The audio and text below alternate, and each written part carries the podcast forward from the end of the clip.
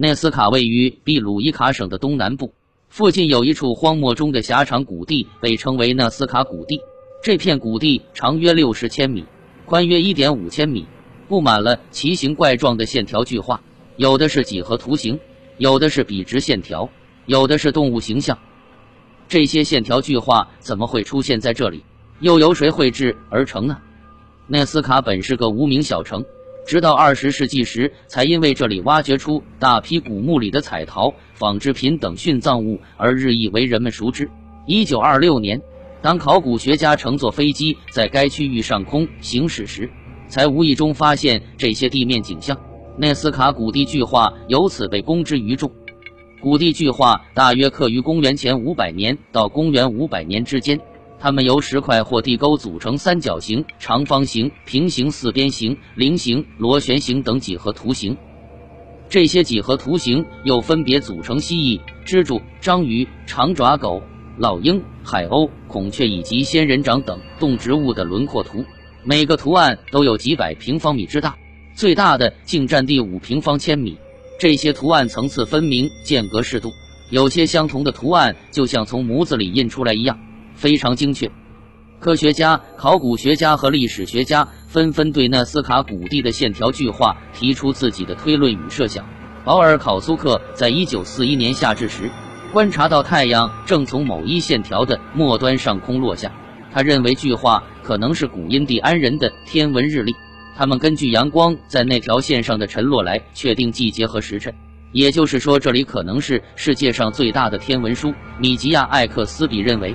地面小径与印加帝国的神圣之路相似，圆锥形石堆即是聚焦线条的聚合相交点。这里应同当时印第安人举行盛大的宗教祭祀活动有关，可能是举行礼仪活动的场所。乔斯伊兰奇奥认为是地图，并标出了一些进入重要场所的通道，可能是古印第安人的道路标志或灌溉系统等。纳斯卡线条支柱巨画，林林总总的推论与设想中。最具代表性的当属玛利亚·赖歇坚持的人为制造说与冯·丹尼肯坚持的外星人跑道说。玛利亚·赖歇的人为制造说。玛利亚·赖歇是一位受人敬仰的德国女数学家，她用全部的时间与学识来研究内斯卡线条巨画，并坚持认为巨画系人为制造。赖歇首先发现内斯卡线条虽然爬坡穿谷，绵延很长，但却能笔直向前。要想达到这种效果，必须在木桩间连续拉线，只要三根木桩在目测范围内保持一条直线，那么整条线路就能保持笔直。他带领内斯卡镇的学生们做了演示，先用标杆和绳索标出一条笔直的线，然后把表面的黑石拿走，露出下面闪光的白沙，反衬着周围富含铁矿的岩石，于是，一条直线就出现了。这个实验可以解释地面上的直线条。但那些由弧线组成的图案，比如那只长达一百多米的猴子图案是怎么画出的？为了解答这一问题，赖谢耗尽了一生精力。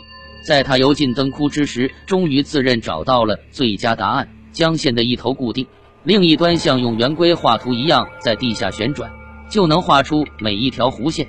他还在几片较大图案旁发现了一些泥土草稿。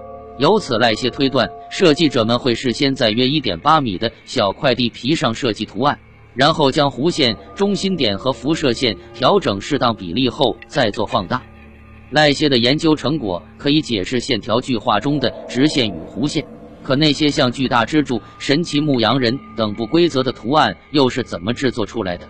从图案的复杂与不规则程度可以肯定，设计者是先有设计蓝图后再制作。那么？他们是怎样将设计蓝图放大到幺零零零零平方米甚至更大面积的土地上的呢？他们又怎样在施工过程中保证图案不至于变形或走样？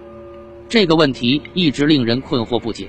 有人曾做出一个比较大胆而简单的假设：设计者会不会在地面上建起一座高高的瞭望台来监督制作巨大的内斯卡线条巨画呢？建造如此高大宏伟的瞭望台，必须有足够的材料。在千百年前，纳斯卡地区干旱少雨，不可能有茂密的树木生长。用木头做材料的想法无异于空想。其次，纳斯卡地表多是砾石，只有少量沙土。而且这一带长期缺乏水源，不可能有足够的泥土来建造高台。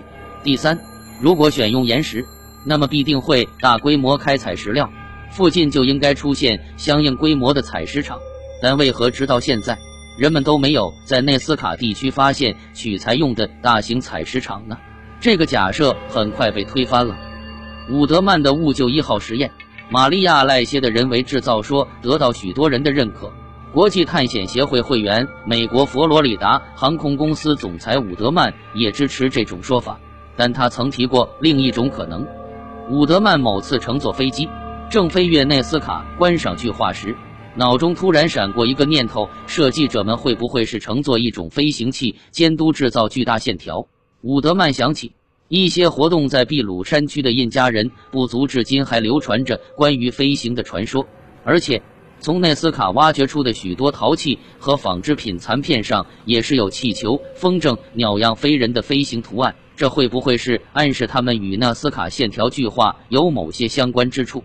伍德曼决定用实验来证明自己的设想。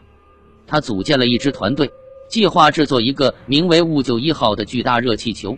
为了更接近真实，雾鹫一号在选材方面尽量贴近印加人，也就是古代纳斯卡人后裔所使用的材料。样式方面则仿造纳斯卡陶器上的飞行图案。一九七六年十一月。这个二十六米高的雾鹫一号终于完工。随后，人们又在地面上建起一个炉灶，将足够的热气灌入气球。几天后，伍德曼和一名热气球飞行冠军于凌晨五点半乘坐着兀鹫一号成功升空。团队成员顿时欢呼雀跃，这证明古代奈斯卡人的确可以乘坐热气球飞上空中。但兀鹫一号迅速攀升了一百二十二米之后。仅在空中停留了短短三分钟，短短三分钟怎么可能在空中监督绘制如此庞大的内斯卡线条巨画呢？实验失败了，人们重新回到了设想之前。冯丹尼肯的外星人跑道说，就在伍德曼进行实验的同一年，一位旅馆经理出身、善用德语写作的瑞士作家冯丹尼肯又掀起了一阵议论狂潮。冯丹尼肯早在1966年即出版了《回忆未来》，他在这本书里大胆提出了古代宇航员理论，所持的观点即是诸多遗迹中显示的大量未解之谜都与史前时期的外星人宇航员有关。